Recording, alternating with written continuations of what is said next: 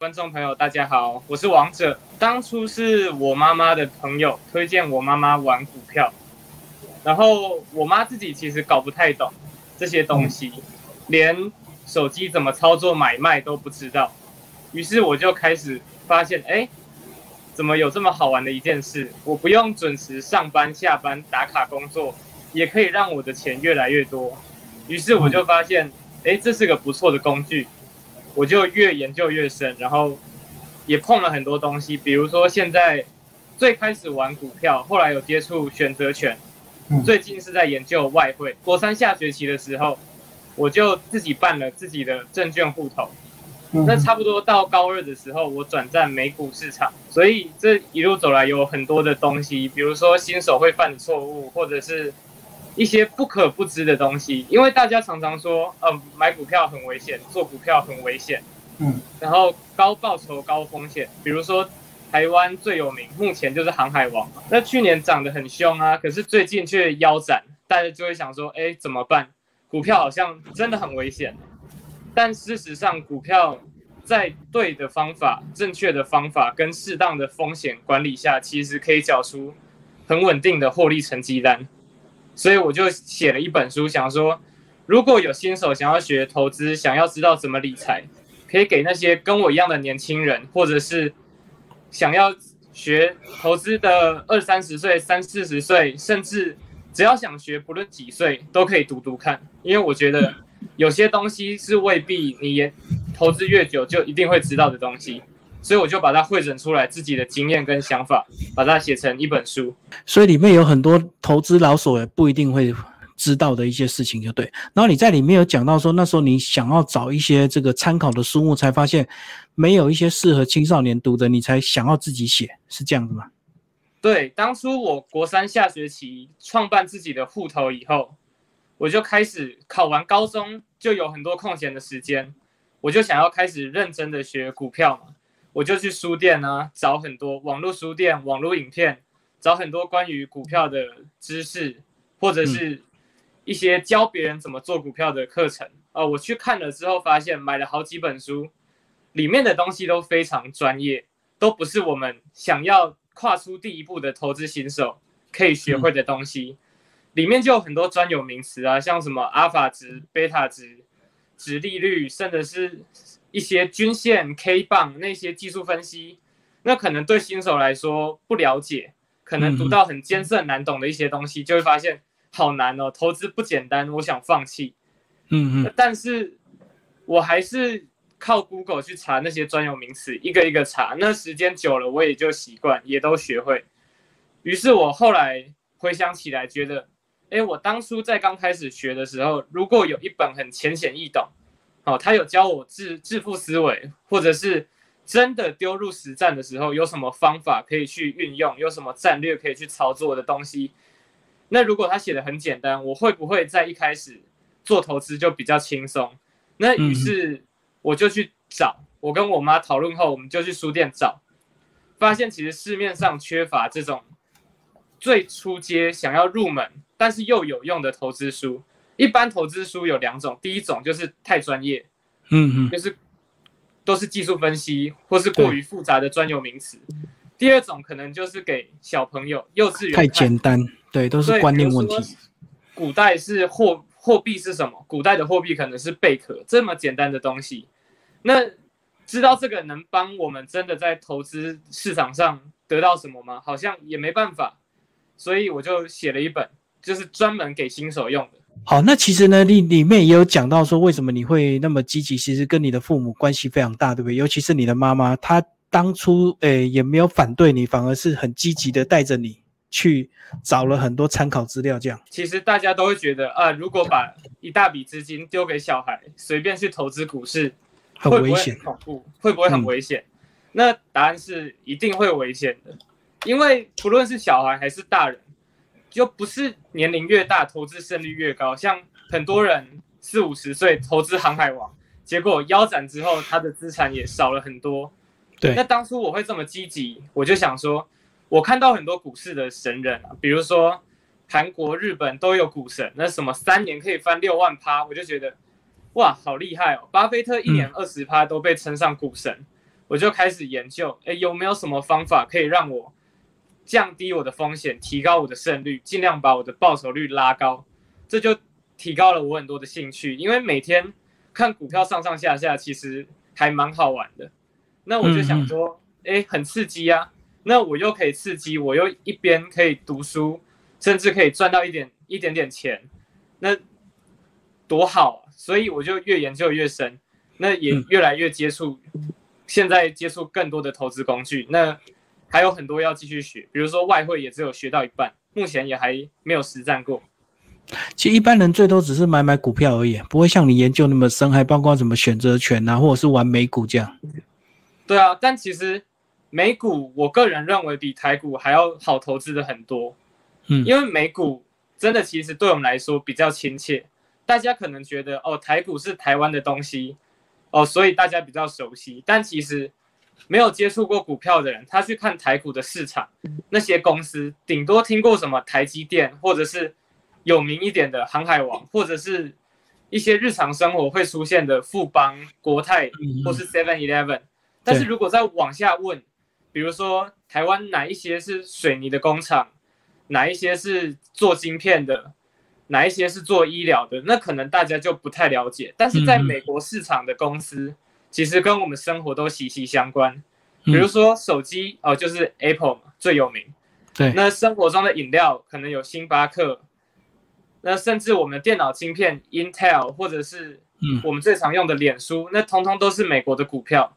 其实对我们来说，才是对我来说真的比较亲民，也比较好了解他们到底是干嘛。其实如果真的有玩股票的人，其实很多人都栽在所谓的这些呃内线消息，对不对？因为我们常常呃散户比较都没有办法得到第一手的资讯，都是见报之后才开始行动。那见报都是最后一个资料。还有一种就是刚刚提到的内线消息，很多人都会觉得哦，朋友跟我报名牌，或者是听电视上的技术分析师在讲，嗯。但问题是，他们真的是 OK 的吗？不是质疑他们的技术，是市场上其实有些那些讲师，他们会利用自己在电视上的曝光度，他们就会说：“哦，这档股票很好，一定要去买。”结果可能听他的观众哦，全部都去买，结果那档股票因为大家都去买，股票的股价就一直拉升。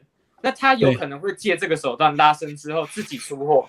这种状况其实，在台股的历史上发生过不少次。嗯，那内线消息其实最一手的消息都是他们董事会内部，那他们会一直往外传嘛。公司内部的人一定先知道。那如果自己跟这家公司完全没有关系，却得到了内线消息，那有没有可能其实是这家公司故意把消息传出来，为了之后要拉股价用的？所以基本上。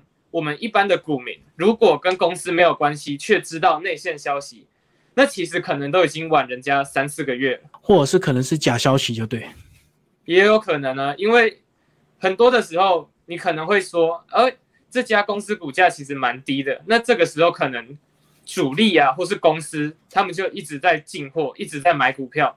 那等到有一天他们要拉股价，他们就一直丢利多的消息，一直说，哦。今年的财报有多好？今年的销量多好？业绩成长多少趴？他就会发现哦，一个月一直在涨，一直在涨，一直拉涨停板。那散户我们平民看到哦，一直涨，这家股票太棒了吧？一直追，一直追下去买，等到的他要的预设值，他开始出货，那散户继续追，那可能他们已经赚饱了，我们都还卡在里面。那他们出货之后，股价开始下跌。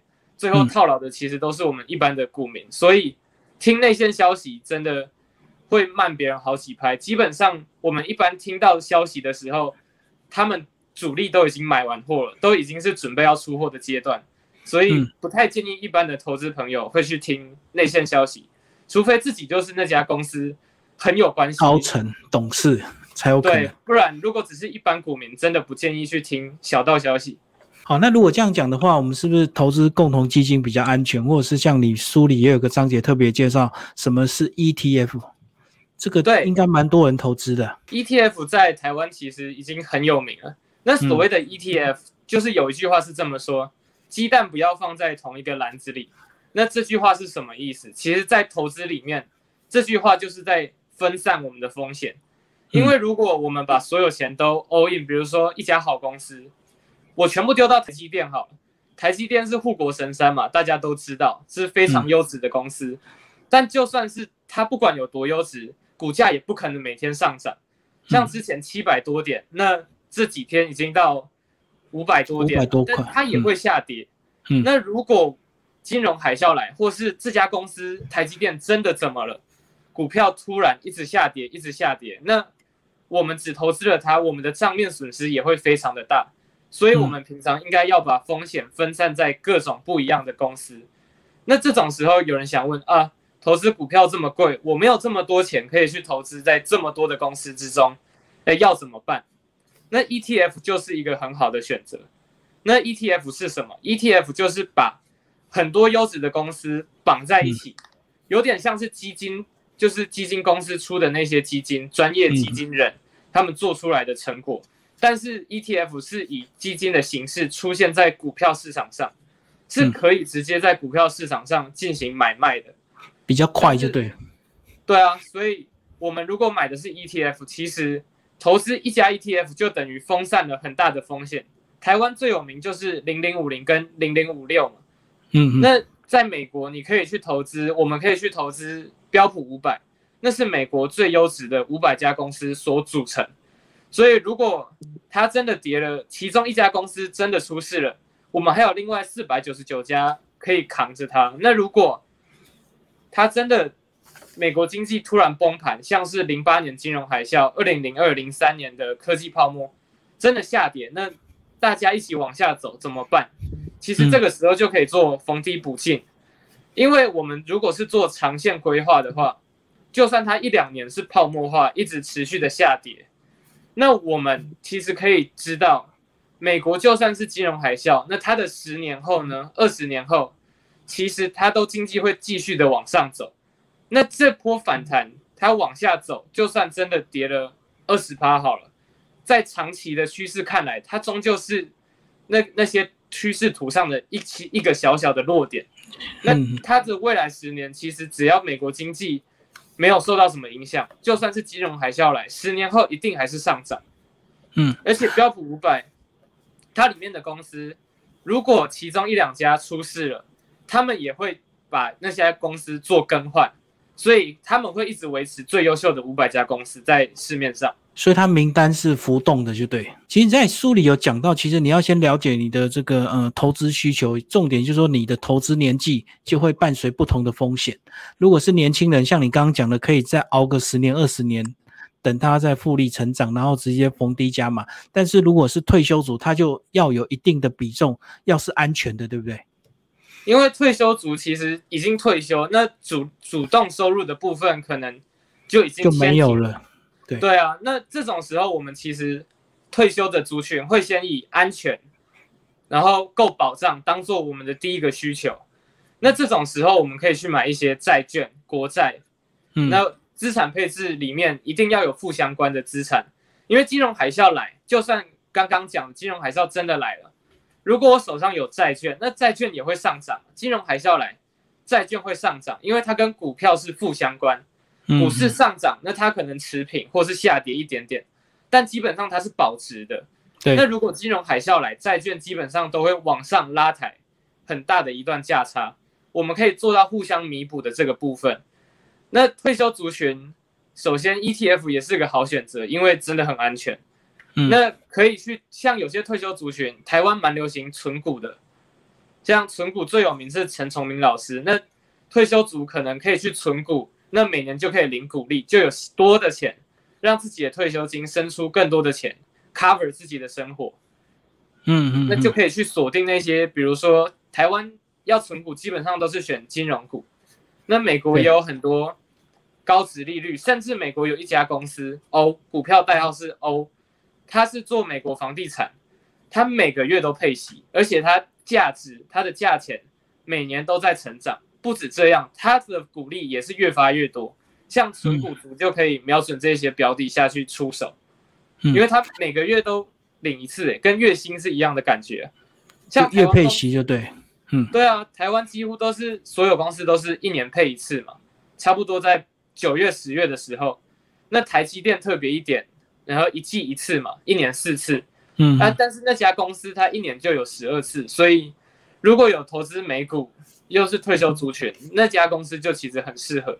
其实月配期就可以把它当做薪水来操作了，就是说每个月都可以领一笔钱，把它当做生活的收入这样子。那我们可以投资这家以外，我们还是要分散风险，就不能说，哎，我看这家安全呢，就跟我说的一样，它的股价每年都在往上升。然后它的值利率，也就是它发的股利越来越多，一直在成长，那我就把全部 all in，那其实也不行啊，因为刚刚讲过要分散风险，所以不管是多么好的公司，都不都不应该把所有的钱 all in 在同一家公司，除非是 ETF 零零五零是标普五百这一种，你可以动用比较大的部位去操作，那其他的公司真的就不管有多好，不管是哪一家公司。都不要做 all in，因为我们一定要做到分散风险。好，其实书里面有讲你过去的一些失败的经验，要不要跟我们分享？这个股票投资失败其实是必然，对不对？一定会有几次看错趋势，或者是这个呃手脚慢了之后，结果就套牢了，或者是惨赔这样。对，当初我自己在操作的时候，那因为那时候是国三下，我五六年级开始知道股票这东西，做一点点的操作，但真的很认真研究是从。国三考完高中考试的时候，嗯，也就是我开始去发现市面上的书都很难的时候，那种时候我去做，我就发现我也想要领股利。那个时候的我是这个心态，我就去找很高的值利率。那值利率越高，就代表他发的股利相对会越多嘛。嗯，我就想说，哎，这家公司值利率好高，我去查台湾的直利率排行榜，我就去看，我就挑了几家。最前面的公司，我就想说，这样我可以领很多的股利耶，好棒哦！我就进去买。那第一个我犯了什么错？我把钱几乎都丢进去了，那没有做到所谓的分散风险。那这种时候只只会有两种后果，第一种就是暴富，第二种或是暴跌。那曾经有它有涨停板的时候，我是有赚到，那后来也顺利领到股利，也觉得哦赚好多。可是当他除权洗碗，就是他。确认股利发放有谁可以领股利的那一天一过了之后，他的股价就开始下跌。那跌跌跌，我的市值、我的股价也是蒸发到七十五趴左右。哇！那那时候其实我不懂啊，因为我那时候还在认真学习，其实对所有的概念都还没有这么清楚。我都还是一直买书，一直看，一直看网络。那那时候的知识其实才刚起步，比较没有这么成熟。嗯，然后这个其实也是导致于我现在想写书的一个动机，就是说，刚投资的新手有什么地方是一定要注意的，有什么是拜托不要重蹈覆辙，我可以当前车之鉴给大家看。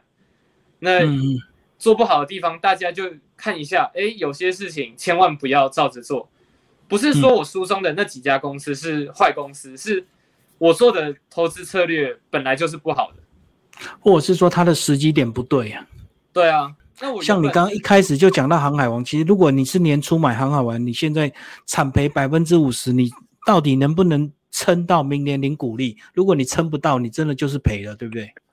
其实这件事要要涉及到一开始我们股民一开始在思考，我投资这家公司，我是要长期投资，像巴菲特一样放很久的，还是短期做价差的？那大家看到航海王一直涨，一直涨。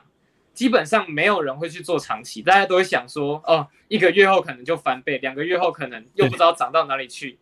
那一开始的目标如果是设短线的话，我们就要做好我们的投资规划，我们的风险控管，我们的止损点在哪里，止盈点在哪里，投资的纪律非常重要。那一旦我设定好，如果真的到止损点了，我们就认赔出清，不要凹单，因为凹单。你可能觉得啊，它明天涨回去，它可能后天又要涨回去。那我如果不出手的话，我会不会多放个几天，它就变成赚钱？但事实上，大家一直熬单，一直熬单，熬到现在股价都已经腰斩了，已经剩一半了。对，所以我们一开始我们就要先看，我们这笔投资到底是要做价差，还是长期零股利的？是短线还是长线？短线的话可以搭配一些技术指标，那或是趋势。那不懂的话，其实网络上有很多，或者是这属于比较进阶一点，是技技术分析。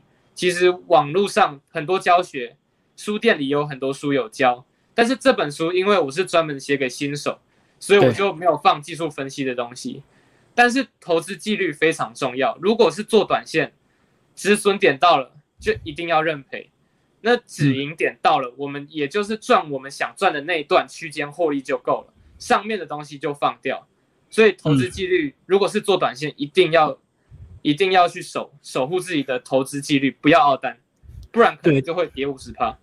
但是他如果真的在涨的时候，其实那个人心啊，本来纪律是想说我赚二十趴就跑了，可是真的在涨的时候，你又贪心了，对不对？你又想要等三十趴、四十趴、五十趴再来卖。所以这就是投资纪律很重要，因为投资这件事情本来就是反人性啊。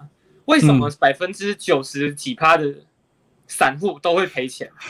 那涉及到几点，第一点。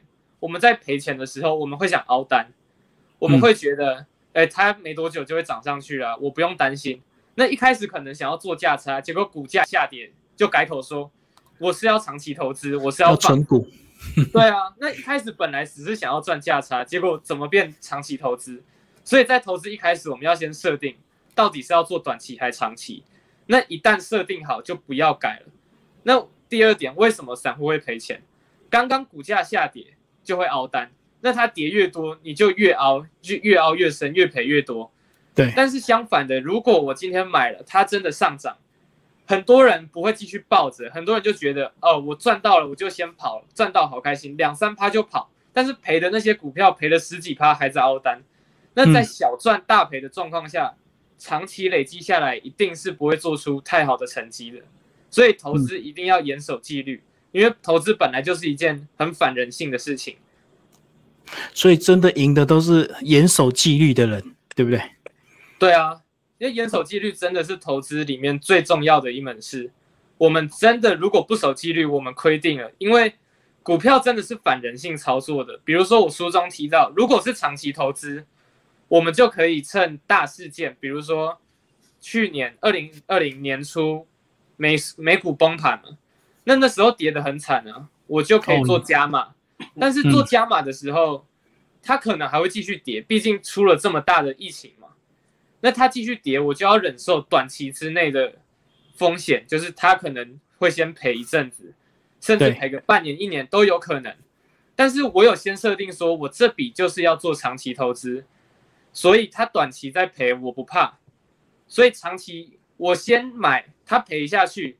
我自己知道我是在干嘛，因为我没有在炒短线啊，我那时候是做长线的规划，所以我不怕，就是短期亏损，我看到账面，我也会觉得啊我在赔钱。可是我想到的是，我做这笔规划其实是做长期，是做逢低补进的，所以我不害怕。而且要保留子弹，这样子如果更低的话才能再摊，千万不要一下就全加嘛，就对。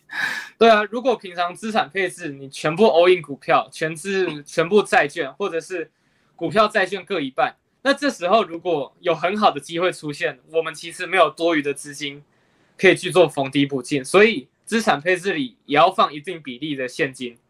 那一方面是安全嘛，毕竟现金它也不会怎样啊，除非通货膨胀。一点一点的侵蚀掉，不然它短期内不会有太大幅度的增减价值变化。然后，如果真的股灾发生了，我们甚至可以加码投资进去。像去年疫情发生，那市场上可能就没什么钱，我们的国安基金、政府就开始大量丢钱进去，那那时候就有成功守护住台股，让台股重新反弹一波。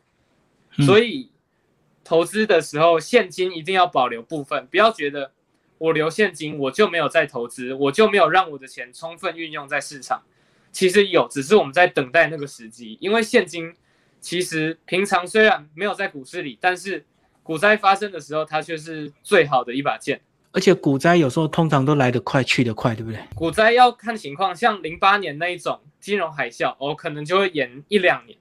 这种非常长期，像我也记得啊，我小时候遇到零八年。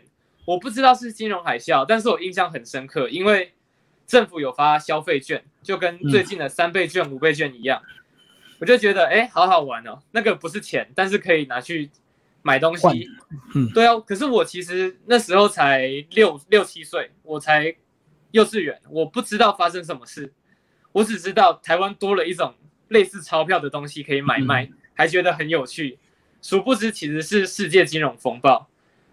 那最近有些短期会影响的，比如说美国的联准会，如果他说他明年要升息，那这是经济学的概念啊。升息的话，我们的股市可能就会先下跌，因为这是一个不太好的消息。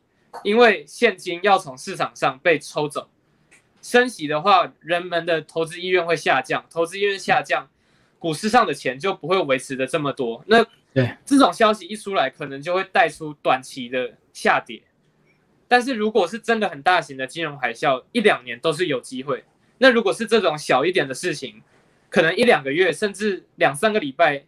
股票就恢复正常了，那这边可以就判断事情的大小。所以你在里面有提到你的资产配置，目前是四分之一保持现金啊，其实你的股票才占百分之五十啊。对，因为股票以外，我们还要投资债券。我像我刚刚提到，负相关资产其实很重要，因为就算我今天有一段时间不能看股票，我真的怎么了？意外怎么了？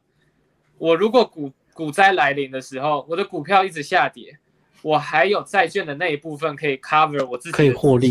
对对啊，像退休族最要求的就是安全，要有保障。那这种时候，如果配置一定数量的比例的债券，那其实就会增加很大的安全性。那债券很重要啊，那现金也很重要。那股票算是比较积极性的投资工具，我的部位就不可能拉到太大。因为我最重要我还是希望自己的资产是安全，那其实每个人还是可以依照自己的风险承受度或者是投资积极性下去对资产配置做个更改。我上面写的只是我自己目前暂时的投资配置的比例是怎么样子的。那其实投资朋友都可以依照自己的投资意愿跟风险承受度下去更改，都是没有问题。所以保留一定的现金还是很重要了，就是随时才能够应付意外状况。对，那万一。真的生活当中没有钱，我们还可以把现金领出来。虽然我们都说投资要用自己的闲钱，不可以用自己的生活费，但其实很多人就是领到钱就丢到股市，觉得我要马上开始投资。那如果连自己生活都 cover 不了，就把钱丢到股票里，万一赔掉了，那连生活可能都没有办法过得很好。那如果还保留一点现金，诶，真的怎么了？比如说疫情来临的时候。很多人被公司可能留职停薪、放无薪假，那我们或许还可以把一点现金领出来，当做备备用的急需的用款。王者讲一下你这书的推荐人，包括有两位帮你写推荐文，这个都是过去你在投资市市场上有跟他们接触吗？对，像第一位是阙佑上老师。其实我当初在买书的时候，我有很多本都是读阙佑上老师的书。那第一次认识他是。我跟我爸妈讨论嘛，讨论说，哎，我在这本书学到什么东西很有趣，我也上网查了这个老师的很多资料。那因为我爸妈也是广播广播人，那他们就突然说，哎，那我们不如把邱尚老师找到电台去做访问好了。于是我们第一次就在台北电台，嗯，就是见到他那。我也给他签书，我也是以一个粉丝的心态去见他，去看他。嗯，对啊。那后来我也是 follow 着他的脸书，也有在他脸书留言，我们也有互动。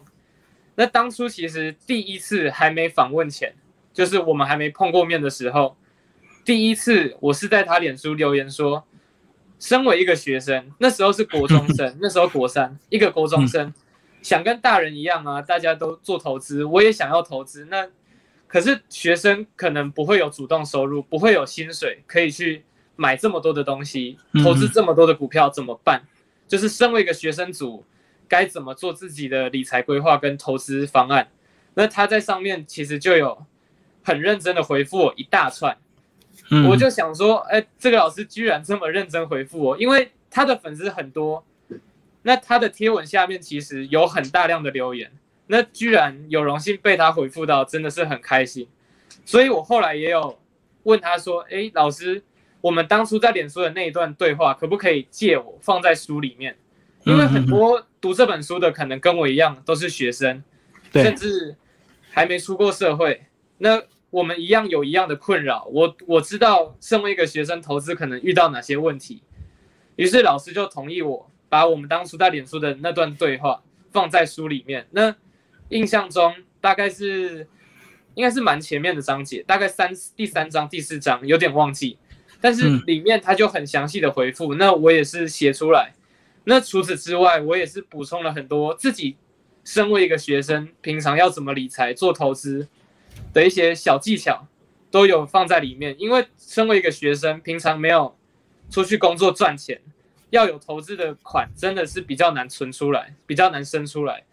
那除此之外，如果没有没有工作，我们还是学生，要怎么做好自自己的财务规划？其实。不只要到出社会才学，其实我们平常拿一些零用钱，或者是打工拿到的钱，我们都可以做相对应的处理。比如说一开始可以先存钱，存到一定数量，就可以先从 ETF 开始投资嘛。比如说每个月投资一千元，那这都是很好的定期定额的方式投资台湾的股市。而且现在买零股很方便啊，只要你有 App，其实一股一股每天买一股其实很容易啊，手续费也低，对不对？零股的政策其实是几个月前才改的。我那时候写书的时候，零股政策还没有，还没上路。因为原本的台股市场里面买零股其实还蛮麻烦的，就它不能在盘中交易，它是盘前盘后交易。那几个月前突然改成盘中交易开放了，所以现在要买零股其实变得很方便。那大家可以去做零股都 OK，甚至你花一点点钱。不用像以前一样买整张股票，你就各买一点点，各买一点点零股，其实也可以做到很漂亮的资产配置。因为台股一次买一张，其实都好几万，贵一点的好几十万，那最贵的大力光好几百万，那一般小资族也其实拿不出来这么多的款项。更何况如果我要投资大力光，几百万真的全部拿出来了，那我要投资其他的公司怎么办？我要分散风险怎么办？对，所以投资零股现在变成好的选择，因为之前没有盘中交易的方法，那现在有，所以其实现在盘中交易零股变得很方便，也很推荐给大家。而且现在手续费都低到最低一块钱了，所以其实不用像以前一样手续费要抽的比较高，对不对？如果你买比较低的这个一股两股的话，对啊，之前因为疫情的关系，那市场上跌得很惨，那时候除了国安基金有入场护盘以外。那他们还有一个政策，就是调低手续费。嗯，当冲手续费变得很低，结果大家都跑去当冲。那其实当冲能赚到钱吗？其实我觉得，如果没有一定的学习，没有一定的研究、实战跟心态，当冲对于一般人没有认真研究投资的人来说是非常困难的方法。因为当冲为什么难？第一点，你股票买进去的那个瞬间，你手续费就先被。拿掉不知道几趴了，那后来你方向看错，一般人可能零点五块、零点五块股票这样股价在跳，那他会想要凹单的心态就会更强烈，就会想说可能几秒后就突然变赚了，那赚到之后他又舍不得出手，所以如果没有研究技术分析，没有很好的交易系统，我其实不建议一般人会去做当冲。虽然现在的当冲手续费是之前的一半，真的已经很低了，但是。金管会其实有统计过，一百位的投资人散户里面，真的能靠当冲长期稳定获利的只有一位。所以，当冲对于一般人来说，如果没有花时间研究，真的不要随随便便做当冲。尤其是最近政府又在研讨说，当冲的税率要不要改回之前的那个样子。那如果手续费提高，我们当冲的胜率其实又会更低了。对，成本更高了。对，所以如果你有几次当冲赚到钱的经验，你真的不要高兴，可能只是运气好而已，对不对？对啊，当冲不管是不是当冲，只要是投资，我们最重视都是长期并且稳定的获利。那几次可能是梦到啊，毕竟之前台股那么涨那么快，随便进去冲一冲，很多人都赚到很大的金额。那有些人甚至搞不懂，乱搞变成违约交割，那他这辈子在银行的信用。可能就会变得很不好，就很难再去办事情贷款，所以我们风险控管要做好。我们最近又常常看到航海王违约交割，很多人就跟去冲航海王，结果就套牢了。之前还有三千元的款项也违约交割，结果有上新闻，因因为一般违约交割都不会是个小数目，因为在做当冲，我们冲那一点点的价差，其实我们下的张数不会是一张啊，通常熟练一点、胆大一点，一次可能会下到五六张，或者是十几张。那这么大的金额，如果是赔，也会赔掉不少钱。那一天之内突然赔那么多，万一自己银行余额没有那么多钱可以赔，那三天之内没有把钱送到银行，就会变成违约交割。那违约交割其实才是当冲，我觉得是最大的风险。有些人可能现在觉得无所谓，可是等等你以后要办贷款，要办什么有的没的，你就知道你过去违约交割的经验会害你一辈子。对，因为违约交割在银行的记录是一辈子，它是永远洗不掉的，所以违约交割真的是很严重的一件事情。所以没有学过当冲技术，没有研究，花时间在这上面的，不要随便当冲，真的不要随便当冲。好，所以王者你也是因为这个对投资有兴趣，后来你决定念经济系嘛？对啊，我现在读淡江大学经济系的大一。你在粉专里也有你的这个王者的投资人生，你要不要讲一下你上面？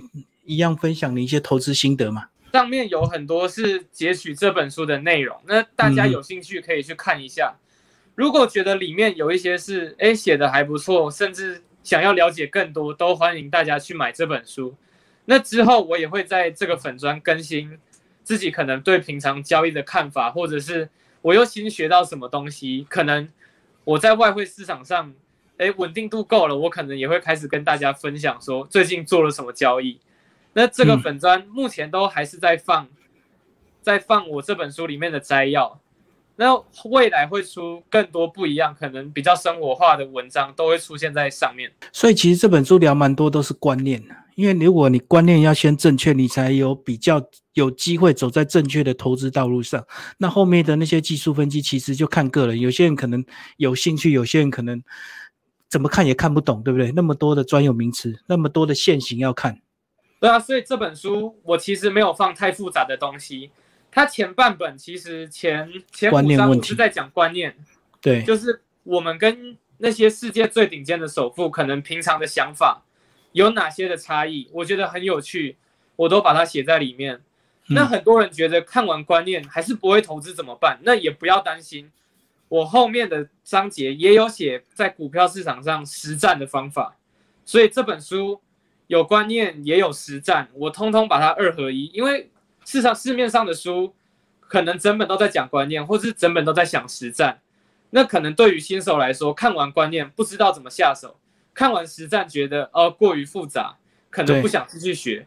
所以这本书我把两个东西合而为一，而且我在实战方面的东西，我也是尽可能的去把我的文字简单化，让一般人没学过投资的。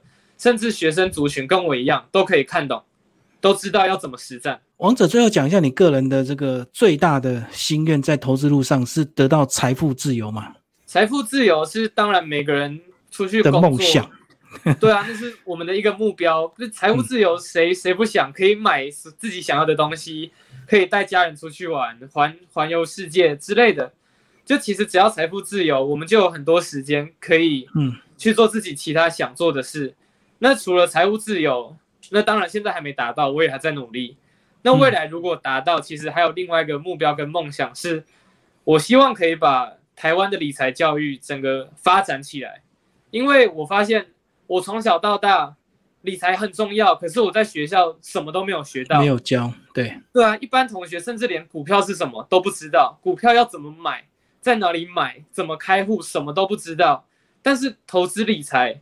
做理财规划是一辈子的事情，所以台湾的教育其实没有这一块方面的发展。那有机会的话，我希望可以去推动台湾的理财教育，让这个东西普及化，让所有的可能中小学都有地方可以学投资理财。难怪犹太人会这么强，对不对？从小就在教理财。对啊，犹太人是世界上最有钱的民族。有一句话是这么说。世界上百分之九十趴的钱都在美国，但是美国有九十趴的钱都在犹太人犹太人身上。嗯 对，今天非常谢谢王者为大家介绍他新书啊，有兴趣也可以追踪他的粉钻，然后这本书新自然主义出版，好，谢谢。